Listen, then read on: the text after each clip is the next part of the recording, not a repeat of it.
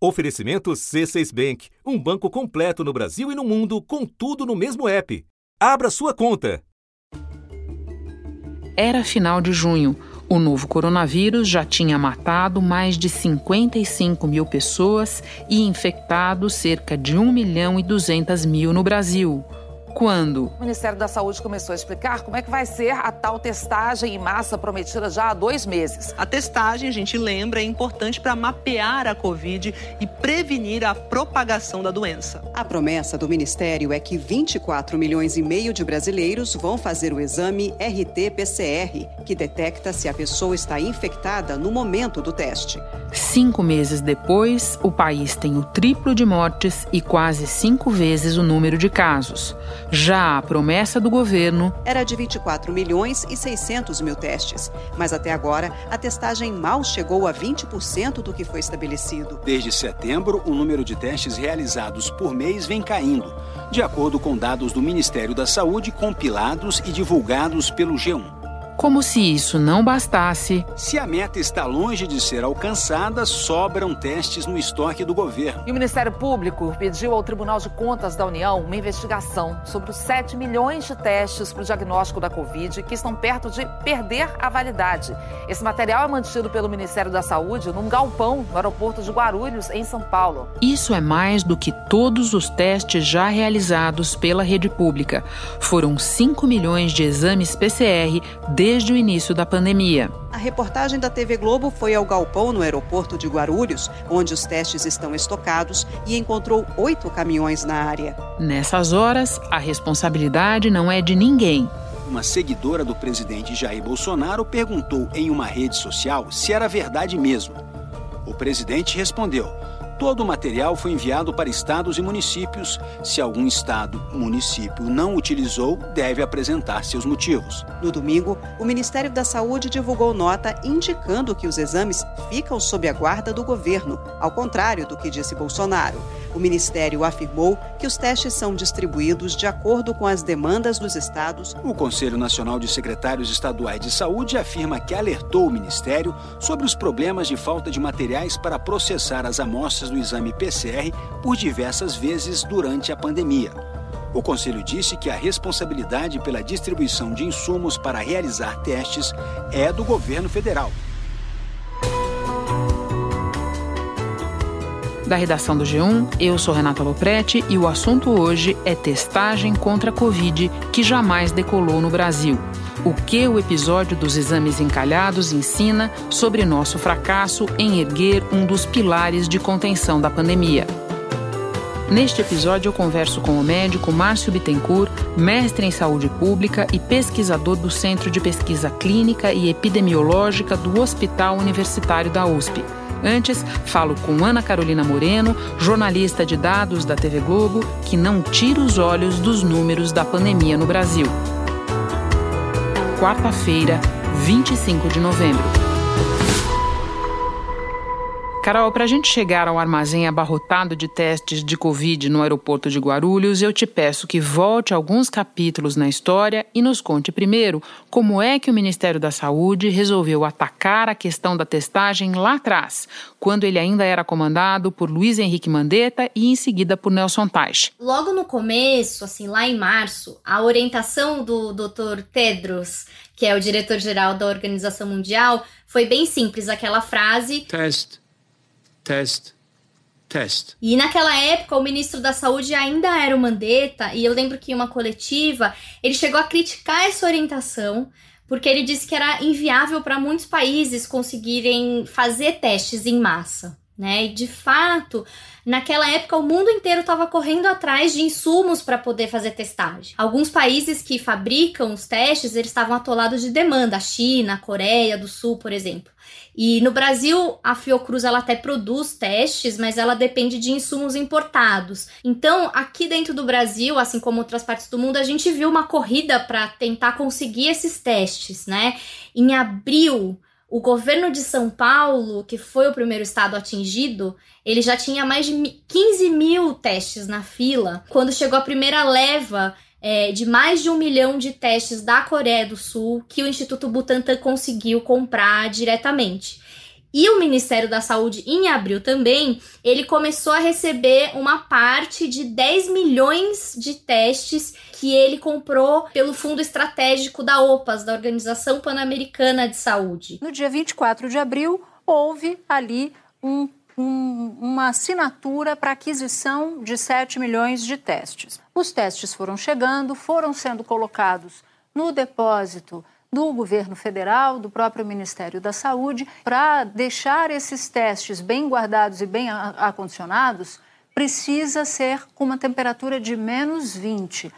Fora isso, você compromete a própria, o próprio teste. Esses testes eles chegaram pelo aeroporto em Guarulhos e eles ficaram armazenados em Guarulhos ali para serem distribuídos pelo Brasil conforme a logística do ministério. Bom, depois nós tivemos Nelson Teich, o breve, e quando ele sai em maio, o general Pazuello assume. Se dizia na época que ele era um especialista em logística. Bolsonaro publicou informações sobre o currículo do general como o fato de ter atuado na gestão logística da Olimpíada do Rio em 2016 e na Operação Acolhida, no auge da crise de refugiados venezuelanos em Roraima. Estamos com uma falta na, na, na, saúde, mas se bem que o, o Pazuello está muito bem, a parte de gestão está excepcional, coisa nunca vista na história do Brasil, a questão de gestão.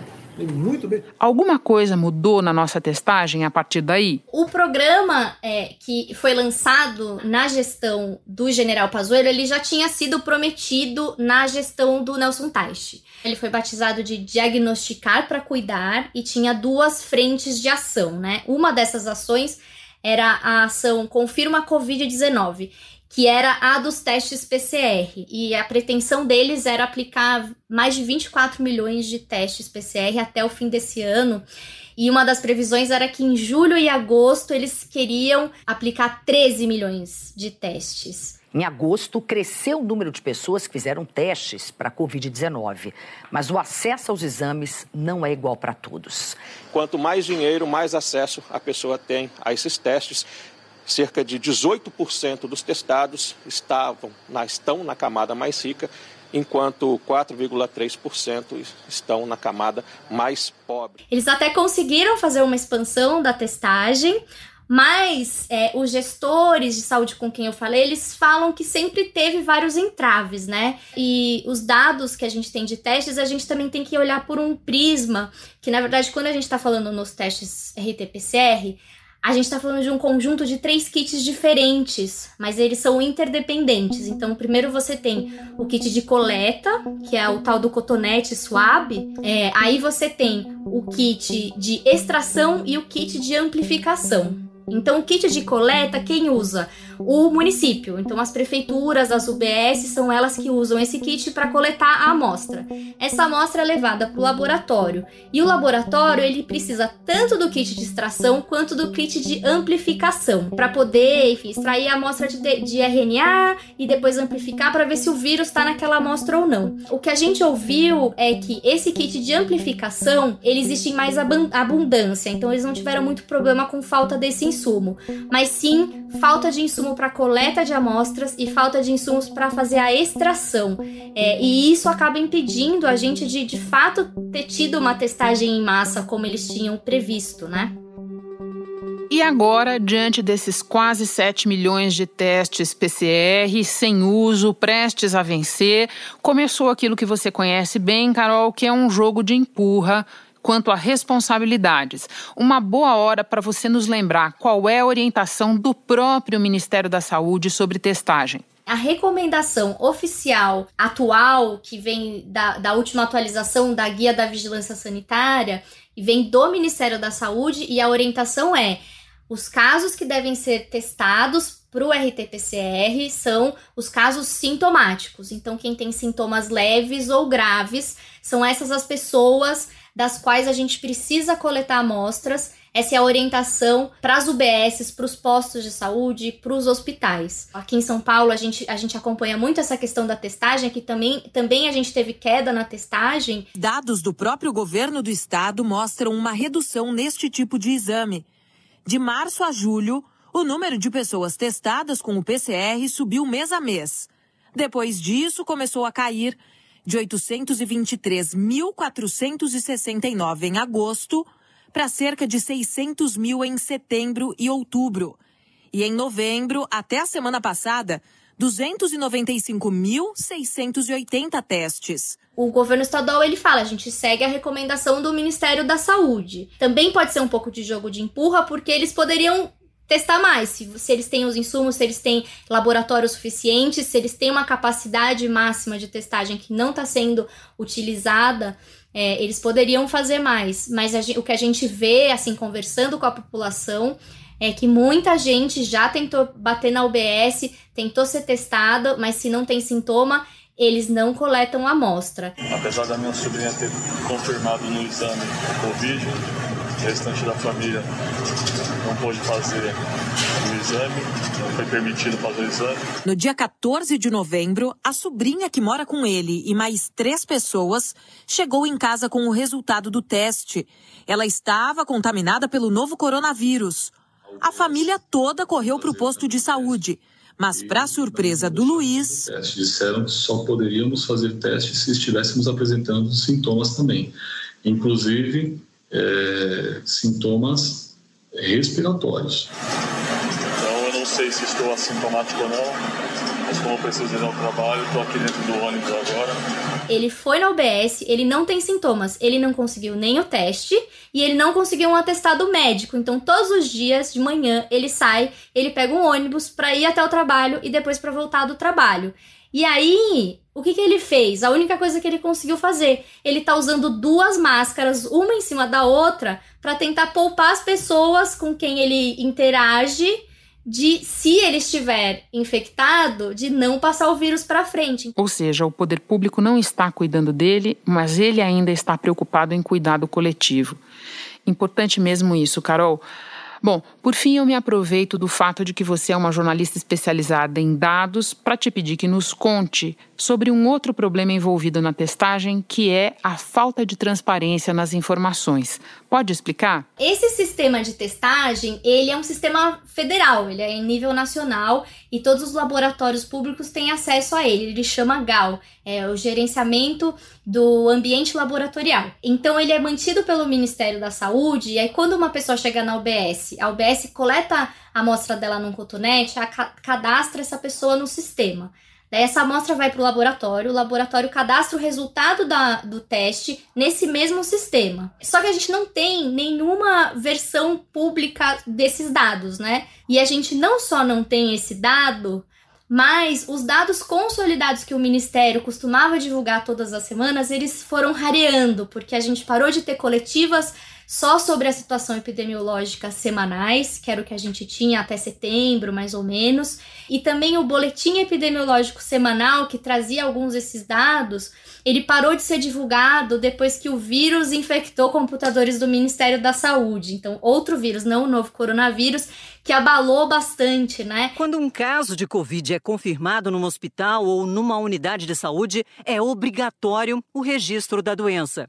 As informações vão para o CIVEP Gripe, do Ministério da Saúde. Só que a rede do Ministério da Saúde foi afetada por um vírus. Pelo menos 14 estados tiveram dificuldade ou não conseguiram entrar no sistema. Então a gente já está há mais de duas semanas sem esse boletim, a gente não sabe se o dessa semana vai ser divulgado. O que a gente sabe é que em setembro e em outubro o número de testes começou a cair. Então, assim, a gente não só não cumpriu aquela meta inicial de fazer 13 milhões de testes em julho e agosto. A gente não conseguiu manter o fôlego da testagem, né, desse programa do Confirma Covid. E também a gente não aproveitou quando pareceu que a gente teve uma queda de casos agora em setembro, mais ou menos, a gente não aproveitou para ampliar essa orientação e começar a testar os casos assintomáticos, que eu acho que daria para a gente navegar pela essa epidemia com um pouco menos de neblina, né? Sem dúvida, Carol. Eu agora vou conversar com o Dr. Márcio Bittencourt, mas antes te agradeço por todas as informações. Bom trabalho para você. Obrigada, para você também.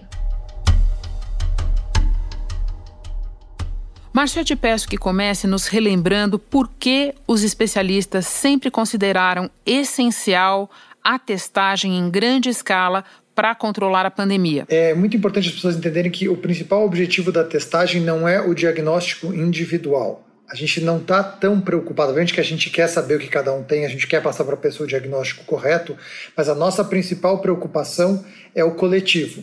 Eu costumo dizer, quando eu falo do assunto, que é, quem está doente numa pandemia é a sociedade, é o coletivo. Então, é uma doença da sociedade que só pode ser controlada na sociedade, pela sociedade, com intervenções na própria comunidade. Então a gente quer, com a testagem, o nosso objetivo é saber onde a doença está, em que extensão ela está acometendo a nossa comunidade. E para isso a gente tem que testar muita gente, a gente tem que testar qualquer pessoa, mesmo que os sintomas não pareçam Covid, para ter certeza que não é, mesmo os casos que a gente acha que não são Covid. E, idealmente a gente gostaria de ter teste suficiente, inclusive para testar as pessoas que não têm sintomas mas que são contatos das pessoas que têm sintomas ou que são suspeitas. No Brasil, cerca de 30% dos testes dão positivo. A OMS recomenda uma taxa de 5%. O que é que a nossa alta positividade revela, Márcio? A positividade de teste ela serve para a gente monitorar duas coisas. Primeiro, ela monitora a intensidade da doença na comunidade quanto mais alta a taxa indica para a gente, mais intenso está a doença, mas ela também é um, um monitoramento de quanto a gente está testando. Como a gente nunca tem certeza, muitas vezes não tem certeza do diagnóstico de, de vários pacientes, a gente, ou de vários casos suspeitos e de contatos, a gente precisa testar para confirmar se isso é um caso uh, ou não. Então, quando a taxa de positividade é muito alta, o que ela indica para a gente é que a gente está testando muito pouco e, por consequência, a gente está deixando muito caso passar. E esses casos estão circulando na comunidade e potencialmente infectando outras pessoas. Então, quanto mais alta a taxa de positividade, a gente pode concluir duas coisas. Primeiro, que a doença está mais difusa na comunidade, e segundo, que tem muito caso na comunidade que a gente não está conseguindo identificar por teste e a gente não tem o controle de quão difusa e quão intensa a pandemia está. Em relação a esses milhões de testes encalhados, estados e municípios alegam que não têm materiais para processar os testes. Você pode nos dar uma ideia dos principais gargalos do país na questão da testagem? A testagem por PCR é uma testagem um pouco complexa, um pouco trabalhosa. Ela depende de equipamento específico que não é, não é amplamente disponível em qualquer cidade. Tem em muitos lugares, não é completamente disponível em qualquer cidade, em qualquer local. É, esse equipamento precisa de pessoas com treinamento especializado, ele precisa de reagentes, de, de materiais de consumo apropriados, que normalmente são marca dependente. Então, uh, o, o material de consumo de uma máquina pode não servir na outra. É, e a gente precisa, inclusive, do material de coleta. No, no começo da pandemia, a gente tinha problema até do, do pessoal falou cotonete, o suave que a gente usa, tinha falta de suave, não tinha suave suficiente disponível uh, é, para coletar o exame. Então, os gargalos são vários e é difícil até dizer qual é um gargalo, porque tem diversas etapas que acabam limitando um pouco é, o uso dos testes. Claro, ter o teste é o primeiro de todos, ter a máquina é o segundo, mas a gente precisa ter a máquina, o pessoal treinado, a disponibilidade de horário na máquina, uh, os reagentes e os materiais de consumo que a gente usa, inclusive os materiais de consumo de coleta, que é, que é o SWAB e os outros equipamentos, e a pessoa treinada para coleta. A estrutura dos estados não conta com essas grandes geladeiras nem essas grandes máquinas capazes de processar esses testes todos. E que, para isso, caberia ao Ministério da Saúde fazer não só a aquisição dos 7 milhões de testes, mas também dar conta do recado para armazená-los corretamente dentro dessas baixas temperaturas e para processá-los em ritmo muito veloz. Não é só uma questão de verba no momento. Não dá para você simplesmente comprar uma máquina. Muitas dessas coisas não estão disponíveis no mercado, porque todo mundo está comprando. A gente está competindo com os americanos, com os europeus, com todo mundo para conseguir o material de consumo. Então, não é só uma questão de ter dinheiro para comprar. Todo mundo está precisando da mesma coisa no momento. A gente tem uma, uma limitação de oferta mesmo.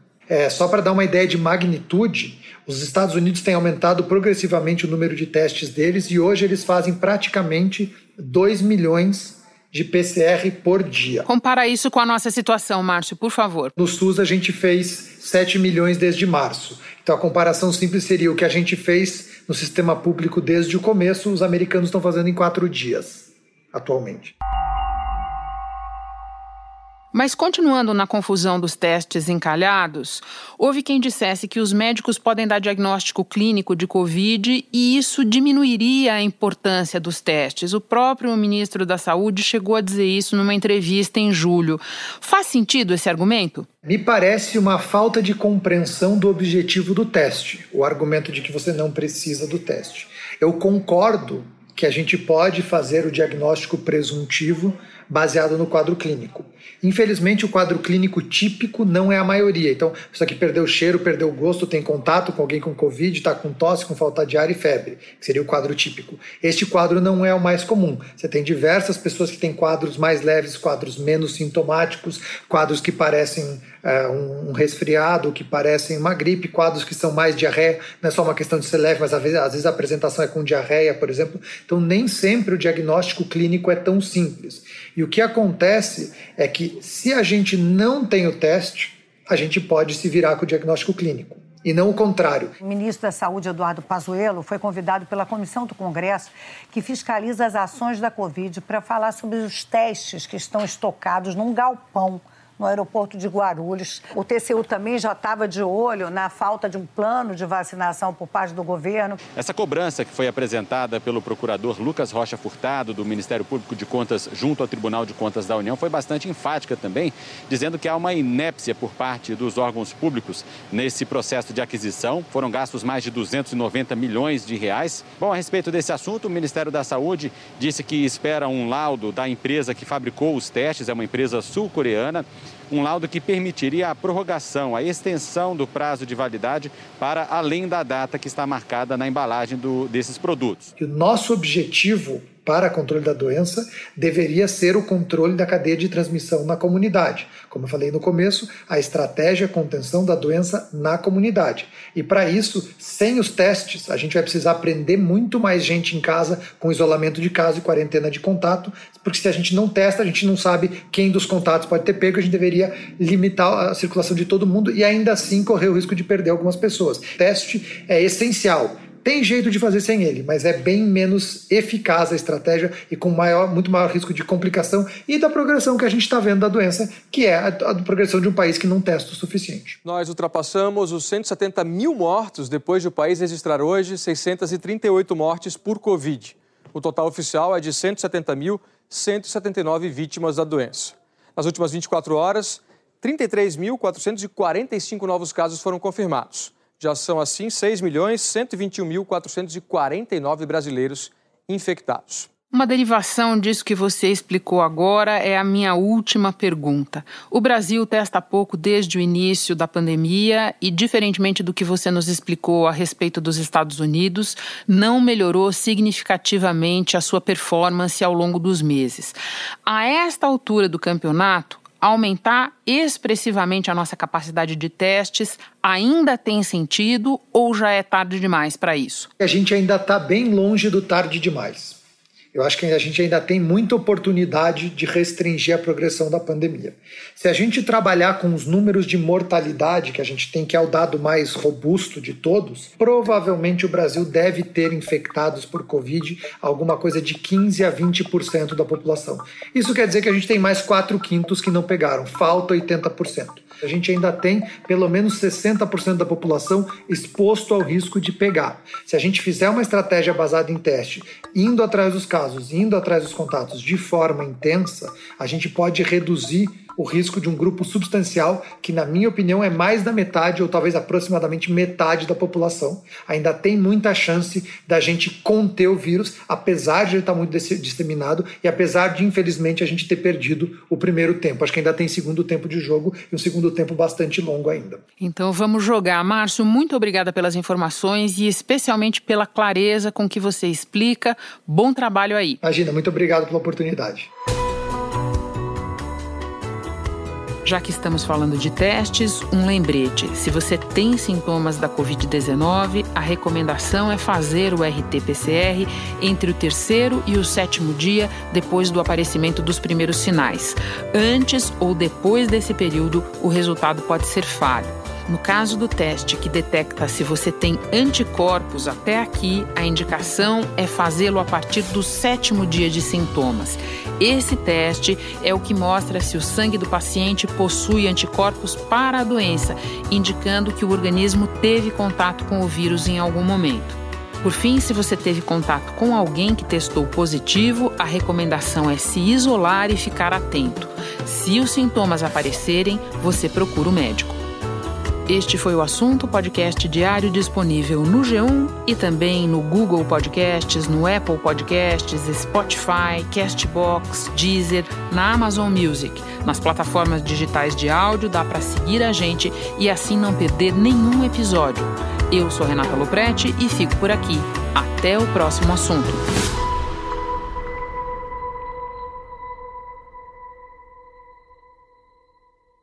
Você no topo da experiência financeira que um banco pode oferecer. Escolha um banco completo no Brasil e em qualquer lugar do mundo. Abra sua conta no C6 Bank.